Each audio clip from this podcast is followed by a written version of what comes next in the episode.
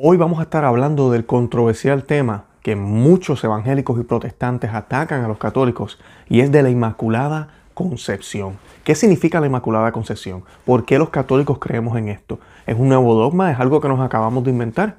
Eso y mucho más lo contestaremos en el día de hoy.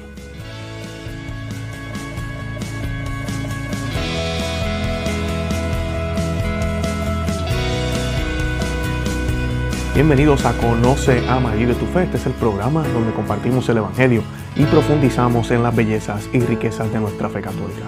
Les habla su amigo y hermano Luis Román. Quisiera recordarles que no podemos amar lo que no conocemos y que solo vivimos lo que amamos. Hoy vamos a estar hablando de la Inmaculada Concepción, como les mencioné.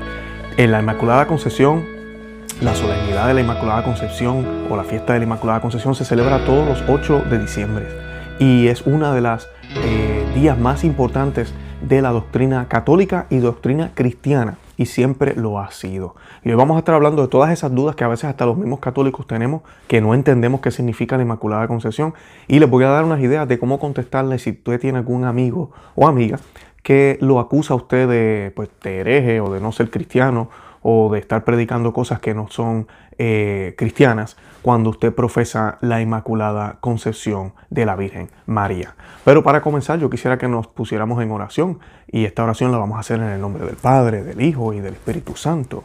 Amén. Dios te salve María, llena eres de gracia, el Señor es contigo. Bendita tú eres entre todas las mujeres, y bendito es el fruto de tu vientre Jesús. Santa María, Madre de Dios, ruega por nosotros pecadores, ahora y en la hora de nuestra muerte. Amén. En el nombre del Padre, del Hijo y del Espíritu Santo. Amén. Bueno, vamos a estar hablando hoy de la Inmaculada Concepción. Y esta fiesta, como les decía, se celebra todos los 8, eh, o este dogma, disculpen, se celebra todos los 8 de diciembre. Y la Inmaculada Concepción lo que declara, y esto es bien importante primero que nada entender, es que no es la Inmaculada Concepción de Jesucristo que mucha gente piensa eso. Oh, la Inmaculada Concepción, como es cerca de Navidad, eh, pues piensan, oh, esa es la, concepción de, Cristo. Y no, es la Inmaculada Concepción de María.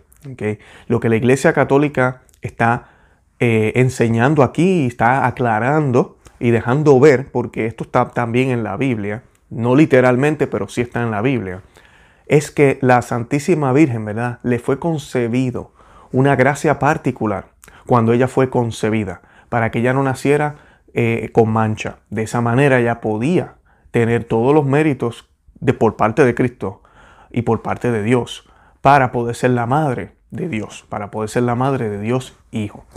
Y el dogma fue declarado en el 1854. Y a mí me gusta siempre aclarar que el dogma cuando se declara, se declara porque la iglesia como madre entiende que el pueblo cristiano tiene una duda tiene algo que hay que aclarar, se están enseñando cosas contrarias a la fe cristiana. Entonces la iglesia interviene y declara un dogma, da una declaración eh, y exige a todos los fieles creerlo de esa forma, porque esa es la forma correcta. Esto no quiere decir que cuando se declaró el dogma fue cuando se comenzó a creer en lo, que, en lo que se está profesando en ese documento, en esa declaración. Bien importante tenerlo en cuenta. ¿Por qué? Porque esto fue declarado en el 1854. O sea que antes de eso los cristianos no creían en la Inmaculada Concepción. No, completamente errado. Sí creían en la Inmaculada Concepción. Tal vez el entendimiento no era tan amplio como se expresa aquí en algunos aspectos, eh, pero sí se creía. Inclusive yo me atrevería a decir, yo creo que sí, en muchos aspectos, en muchos lugares, eh, mayormente los religiosos, entendían la Inmaculada Concepción de esta forma. Inclusive el campesino, inclusive la persona que no sabía leer ni escribir, sabía que la Santísima Virgen era santa y que la Santísima Virgen había sido inmaculada y que había nacido sin mancha. Es que es lógico, ¿verdad? Sentido común. Pero ya en el dogma y en los documentos que comienzan a salir y en los documentos que ya habían salido anteriormente y todo el debate que hubo, que de eso vamos a estar hablando un poquito hoy, se puede ver claramente cómo ya estaba ese entendimiento eh, dentro de la iglesia y dentro de la creencia cristiana. ¿Por qué? Porque es bíblico y porque hace todo el sentido del mundo utilizando palabras de Tomás de Aquino, de Santo Tomás de Aquino, siempre decía porque era conveniente, era lo más conveniente que sucediera, porque si no nos vamos a contradecir.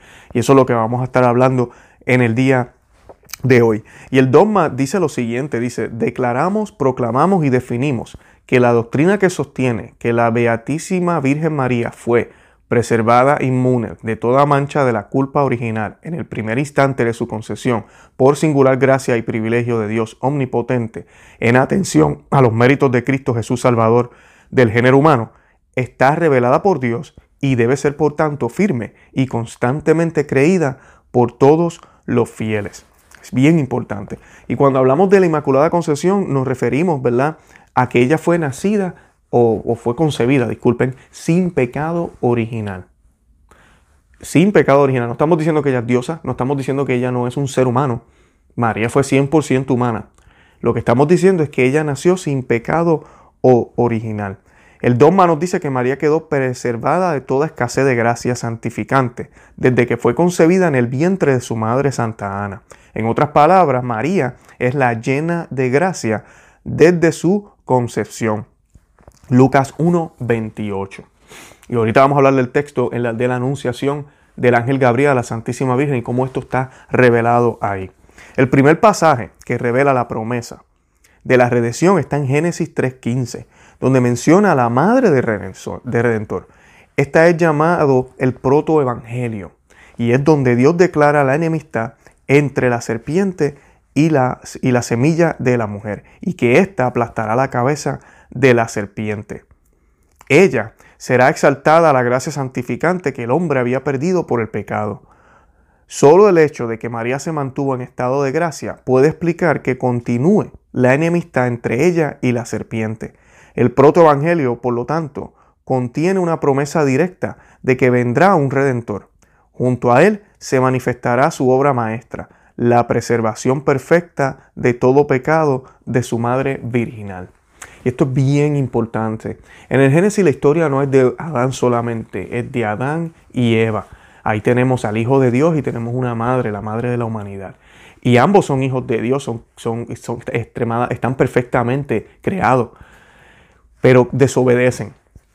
Y cuando Dios hace este anuncio, Él anuncia no solo que va a venir uno, ¿verdad? Sino que anuncia dos cosas. Está anunciando dos personas. Está anunciando la semilla de esa mujer y está anunciando que esa mujer va a tener enemistad entre, entre ella y va a haber enemistad entre ella y el, y el enemigo, ¿verdad? El demonio, el diablo, el, el dragón del apocalipsis. No va a haber amistad. Y para que haya enemistad, tiene que ser una completa enemistad. Completa.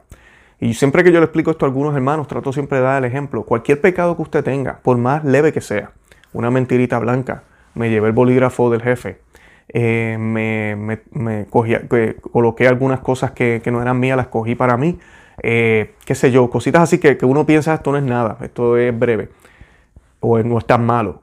Eso es pecado como quiera, amiga y amigo que me escucha. Católicos no debemos ni siquiera llevarnos un bolígrafo que no, no nos pertenece. ¿Y qué sucede? Eso nada más, ese hecho, ya te pone en amistad con el enemigo. Y a veces no lo vemos de esa manera, pero así es. Nos pone en amistad con el enemigo. Cualquier pecado, por más pequeño que sea, nos pone en amistad con el enemigo. ¿Qué pasa? La promesa de, de Dios en el Génesis es muy clara. Yo pondré enemistad entre ti y la mujer. Y está hablando de una mujer, no de todas las mujeres, de esa mujer. ¿Y esa mujer es quién? La Santísima Virgen María. ¿Cómo sabemos que la Santísima Virgen María? Por lo que sigue. Porque dice claramente que luego su, su, ah, su, descendencia aplastará tu cabeza, ¿verdad? Ellos aplastarán tu cabeza.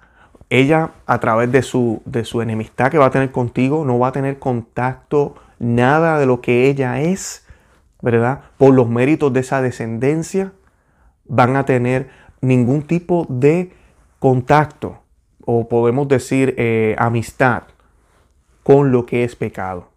Ahí está la Inmaculada Concepción.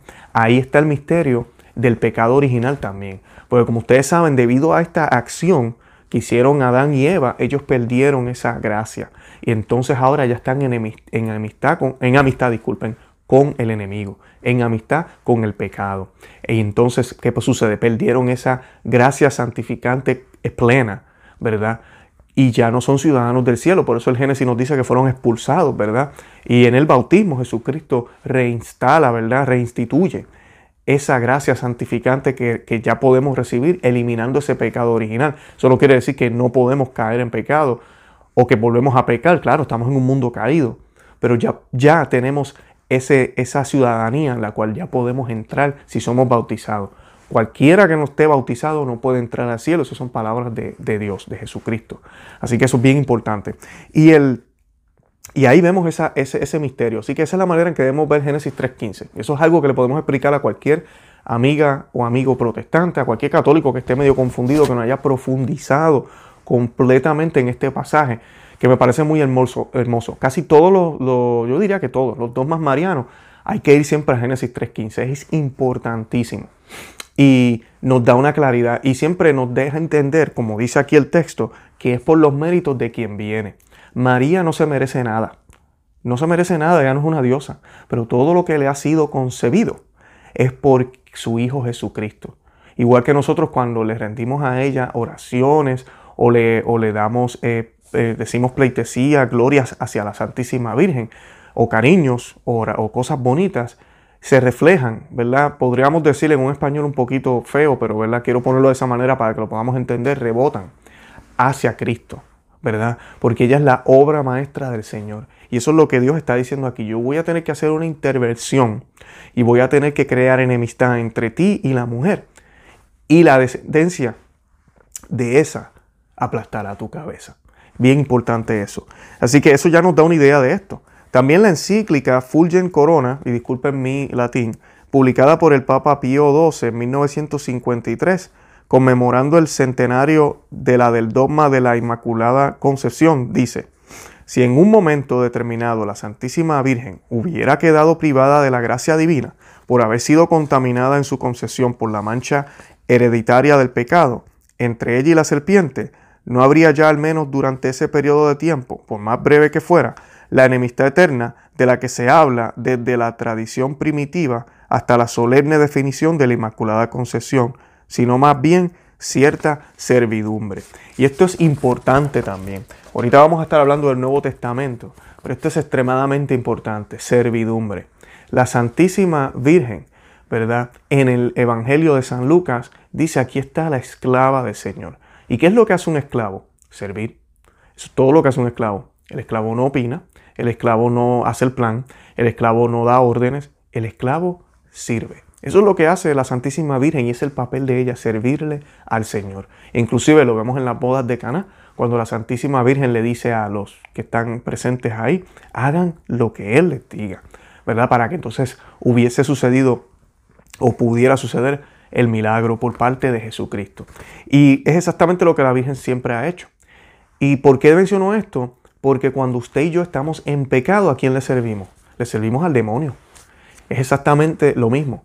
Si María hubiese estado en amistad, por más mínima que fuera, y esto incluye el pecado original, hubiese estado en servicio del demonio. Entonces no puede ser la madre de Dios. No puede. Imposible. Como alguien que está al servicio del demonio, así por, por más mínimo que sea, va a ser la madre del Salvador. Y Dios es todo o nada. Siempre tengan eso en cuenta. Dios es todo o nada. Y ustedes saben cómo la Biblia habla de los tibios. Dios es todo o nada.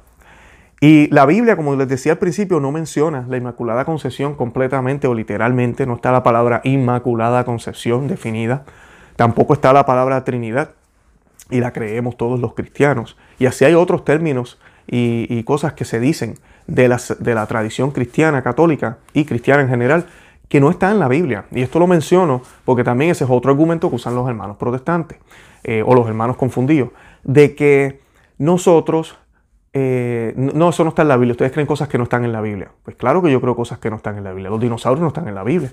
Y, existieron, los huesos están en los museos, están en todos los lugares. O sea que hay, la Biblia tiene respuesta para todo. No me, no me tomen ¿verdad? erradamente. La Biblia tiene respuesta para todo, pero no todo está en la Biblia. En Lucas 1.28, el ángel Gabriel, enviado por Dios, le dice a la Santísima Virgen, María, alégrate, llena de gracias, el Señor está contigo. Las palabras en español llena de gracia vienen del griego original caretomene y significa una singular abundancia de gracia, un estado sobrenatural del alma en unión con Dios. Aunque este pasaje no prueba la Inmaculada Concepción de María, ciertamente lo sugiere. Esta palabra en griego es un verbo participio y nos dice que ha sido, que es y que seguirá siendo llena de gracia. Y eso es bien importante. El griego que se utilizó, que San Lucas utilizó para, para este texto. Eh, además de que hay unos paralelos entre este texto y la segunda de Samuel, no voy a hablar de eso hoy. Hay unos videos sobre el arca de la alianza y San Lucas inclusive utiliza unas palabras y un orden en este texto, que es una obra maestra. Y muchos de los historiadores lo dicen, inclusive no cristianos, que el Evangelio de San Lucas un, es una obra de arte. Creo que ya lo he mencionado aquí anteriormente, es, uno de es mi favorito de los Evangelios. Eh, todos me gustan, obviamente, pero este es mi favorito. Y él explica eh, él, utiliza un tipo de, de, manera de, colocar esta historia que te lleva en un paralelo junto con la segunda de Samuel y te muestra también que el arca de la nueva alianza es la Santísima Virgen María. Y pues, pero eso ya tema para otro día. Y sí, esta palabra carito menos es bien importante, llena de gracia, llena de gracia. El ángel no está diciendo estarás llena de gracia o ahorita ya mismo te, te vamos a dar la gracia. No, dice, alégrate llena de gracia llena de gracia. Es un título, es un nombre, es lo que ella es en esencia. Ella es llena de gracia. Y esto también lo hemos reflejado luego cuando la Santísima Virgen, por estar tan llena de gracia, llega a la casa de la prima Isabel, de su prima Isabel, y con tan solo escuchar la voz, el niño, que es San Juan el Bautista, brinca de alegría, ¿verdad? Así como David brincaba cuando el arca, ¿verdad? Entró a, a Jerusalén. Ya me estoy yendo al otro tema. Pero también vemos cómo Isabel, inspirada en el Espíritu Santo, y esta parte es importante, mira, observa a María y le dice, ¿quién soy yo para que la madre de mi Señor, y esa palabra Señor, siempre esa S está en mayúscula, en mayúscula, o sea que está diciendo la madre de Dios. Isabel es la primera persona que reconoce que María es la madre de Dios. ¿Y por qué eso sucede? Porque las gracias que tenía María, esa, está tan llena de gracias que alrededor de ella estas cosas suceden, se manifiesta el Espíritu Santo. ¿Esto es obra de María? No, es obra de Dios. Bendito sea el nombre de Jesús por esto. Eso es lo importante. Justo luego vemos el Magnífica y la Santísima Virgen nos da el ejemplo. Y ella glorifica al Señor, ¿verdad? Y se declara que fue salvada. Ella misma dice, yo he sido salvada. Porque el, el dogma de la Inmaculada Concepción lo que nos dice es que a María se le tendió la mano antes. En el caso de nosotros se nos ha tendido, se nos ha tendido la misma mano, pero después que nacimos. ¿Por qué a ella se le extendió la mano antes y a usted y a mí no? Porque usted y yo no tenemos o no tuvimos la misma misión que ella le tocó hacer. Ella le tocó ser la madre de Dios. Por eso es que algo especial, algo sobrenatural, algo extraordinario, no ordinario, tenía que ser hecho por Dios. Y fue anunciado, como ya hablamos, en Génesis 3.15. Los padres de la iglesia se referían a María también como la segunda Eva. Y por eso, ¿por qué? Porque ella desató el nudo causado por la primera Eva. Y vamos a hacer un programa sobre eso, una pregunta que me hicieron algunos de ustedes sobre por qué llamamos a María la segunda Eva. No lo voy a discutir hoy, pero Primeras de Corintios 15, 22, léanlo y van a poder, ese, yo diría que lean el capítulo, van a poder ver cómo San, eh, San Pablo tiene su teología sobre Jesucristo y cómo él habla sobre el nuevo Adán. Esta misma teología la aplicaron los padres de la iglesia, inclusive algunos discípulos de apóstoles, para entender el rol y el papel de la Santísima Virgen. También los, los padres de la iglesia se referían a la Santísima Virgen María como la absoluta pura así lo llamaba San Agustín. Eh, y esto lo estoy mencionando porque, como dije al principio, el dogma de la Inmaculada Concepción fue promulgado en el 1858. ¿Y qué pasa? Desde el principio, como pueden ver aquí, ya los padres de la iglesia, primeros tres siglos, ya creían en esto. Eh, la iglesia oriental la ha llamado siempre la María Santísima, la Toda Santa. En el siglo VIII se comenzó en Occidente la fiesta de la concepción de María, primero en Nápoles y luego en Inglaterra. Así que pueden ver que no es de ahora. Y yo quisiera discutir aquí ahorita unas preguntas que hizo un franciscano a principios del siglo XIV. Eh, y son unas preguntas que le hicieron a él o que él, eh, él, argumentó para poder abrir camino y paso a que esta, este dogma fuera realmente declarado con documentación y todo por parte de la iglesia. Es el franciscano Juan Duns Escoto, o Escoto, disculpen la pronunciación. Eh, y dice lo siguiente, la primera pregunta es, ¿a Dios le convenía que su madre naciera sin mancha de pecado original? Y la respuesta es sí, a Dios le convenía que su madre naciera sin ninguna mancha. Esto es lo más honroso para él. Dios podía hacer que su madre naciera sin mancha de pecado original. Claro que sí, Dios lo puede todo y por tanto podía hacer que su madre naciera sin mancha inmaculada. Y la tercera, lo que a Dios le conviene hacer, ¿lo hace o no lo hace? La respuesta, lo que a Dios le conviene hacer, lo que Dios ve que es mejor hacerlo, lo hace. Y esas son las respuestas de él. Y creo que me parece muy, muy certero y nos puede ayudar también a explicarle amistades que tenemos que tal vez no entienden este dogma, ¿por qué pasó? A veces yo digo en puertorriqueño, mira, Dios se le dio la gana, pero realmente también no es que solo se le dio la gana y podía hacerlo, sino que era lo más conveniente. Tiene todo el sentido del mundo, el pecado y la gracia no pueden eh, vivir juntos, el pecado y la gracia no mezclan. Y es lo que nos piden a nosotros, es lo que Dios nos pide, es lo que Jesucristo nos pide. ¿Por qué tenemos el sacramento de la confesión? El sacramento de la confesión nosotros vamos constantemente para poder limpiarnos de esos pecados veniales y, mortales si hemos caído en alguno, para, para mantenernos en gracia, porque somos humanos y caemos. Pero la gracia y el pecado no mezclan. No podemos comulgar, recibir el cuerpo de Cristo indignamente. Y el bautismo, ¿qué es lo que busca? No es una ceremonia, bienvenido a la iglesia, mira qué lindo, aquí lanzamos agua a la gente cuando llegan. No, es, es, ese es el signo, el agua. Pero lo que está sucediendo en realidad que no podemos ver es esa limpieza profunda de ese pecado original. Se sucede un exorcismo a la misma vez. Todos esos entes que tienen poder sobre esa alma ya no tienen poder sobre ella porque ahora esta alma es de Cristo, es de Dios. Eso es lo que sucede en el bautismo. Y entonces ya somos ciudadanos de Cristo, ciudadanos de la iglesia. Y podemos, si seguimos viviendo en gracia, ser ciudadanos del cielo. Y participamos en comunión con la iglesia triunfante que está allá arriba. ¿verdad? Si nos mantenemos en gracia. Esa es la clave. O sea que la gracia y el pecado no combinan. Es conveniente entonces, y es obvio que nuestro Señor eh, no iba a ser concebido en el vientre de una mujer pecadora. No, no podía pasar. Y aquí quería hablar de algo. Hace un tiempito eh, hubieron una frase del Papa Francisco que él dijo que el Señor, en las venas del Señor corría sangre pagana. La mención de las mujeres, ninguna de las aludidas en la genealogía tiene la jerarquía de las grandes mujeres del Antiguo Testamento, nos permite un acercamiento especial.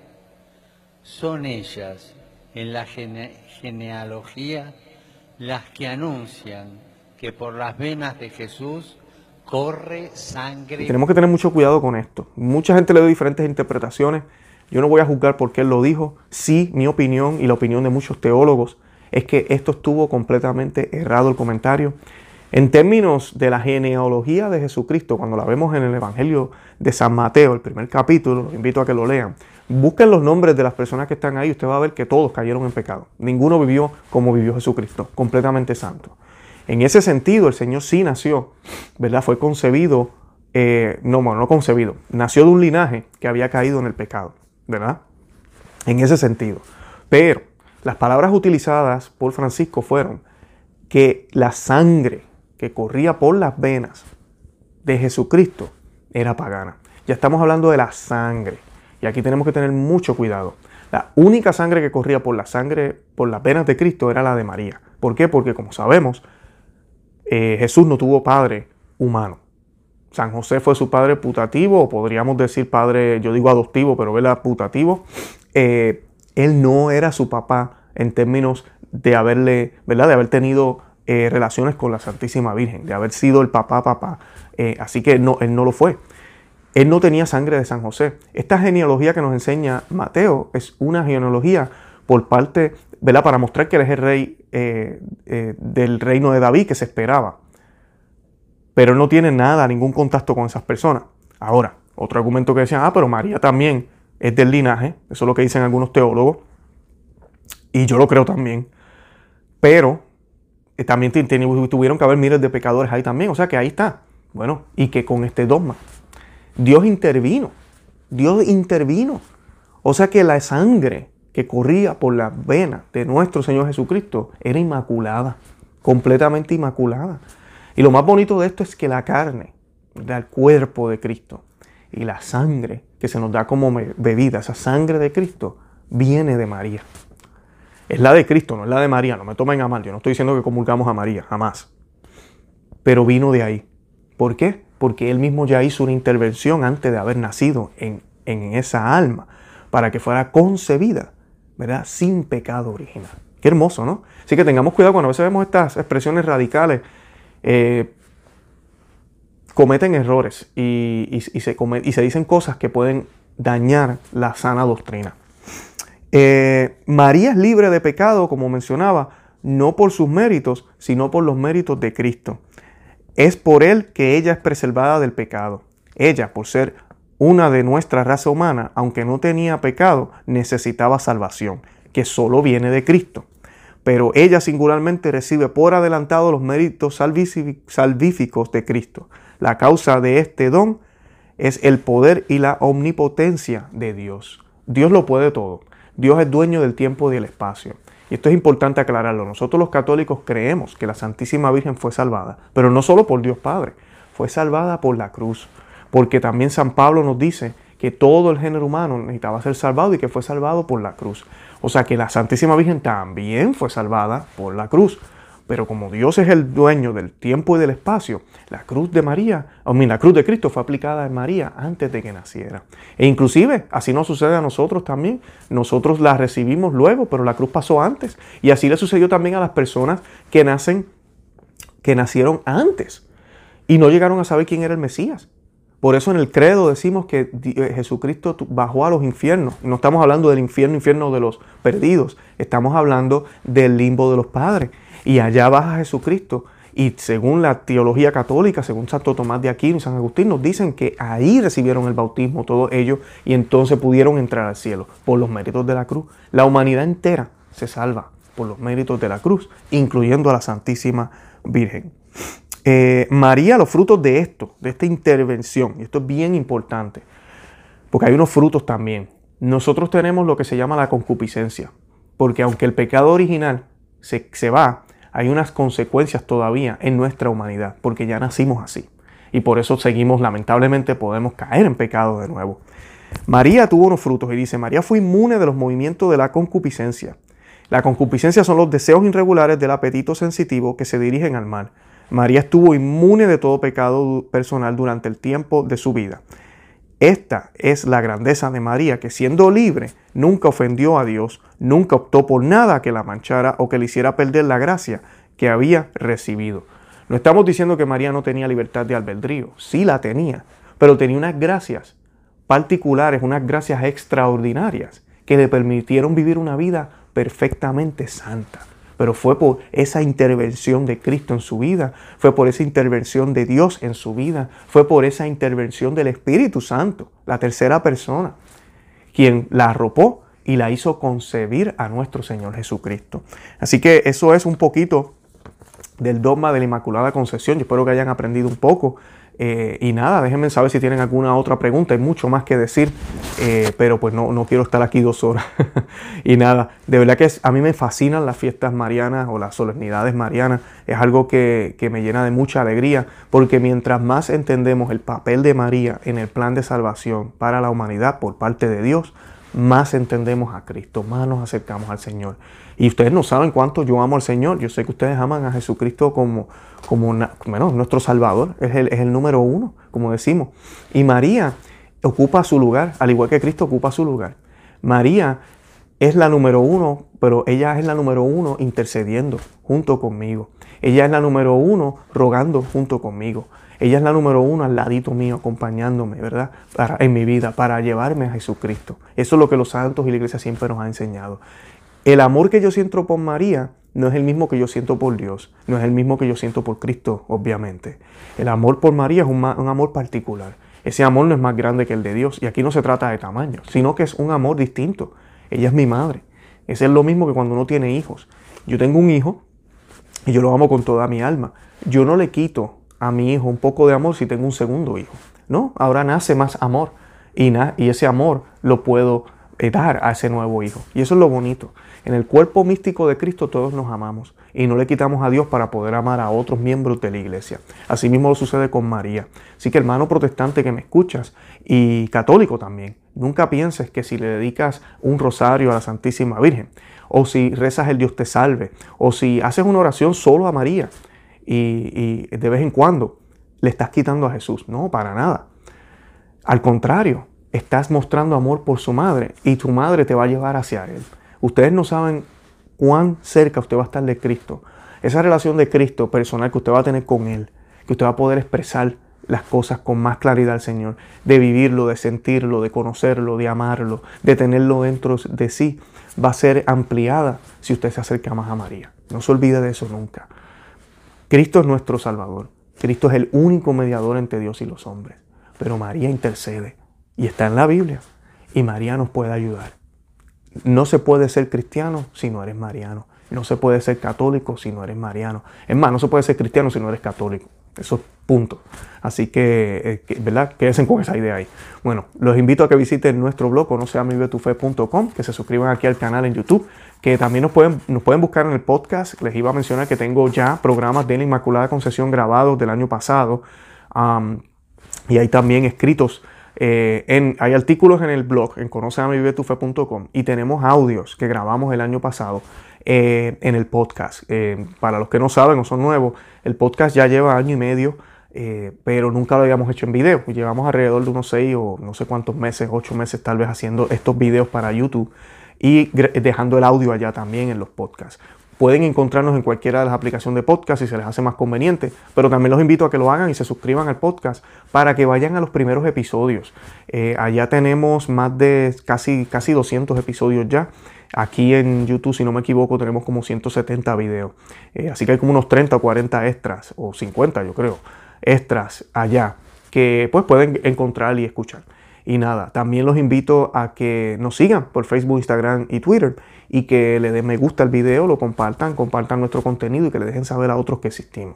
De verdad que los amo un montón, no saben cuánto disfruto hacer estos programas con ustedes y pidamos siempre la intercesión de la Santísima Virgen y preparémonos bien para este adviento, para esta Navidad, eh, para que estemos realmente con un corazón listo, eh, con el espacio ¿verdad? que el Señor se merece. Ojalá el Señor nazca en nuestros corazones esta Navidad. Y nada, recen el rosario todos los días por todo lo que está sucediendo en la iglesia, por todas las cosas que están pasando en el mundo entero, por eh, la oscuridad que viene y por todo lo que está sucediendo en los corazones de muchos de los que están en lugares importantes en la iglesia católica. Y nada, Santa María, ora pro nobis.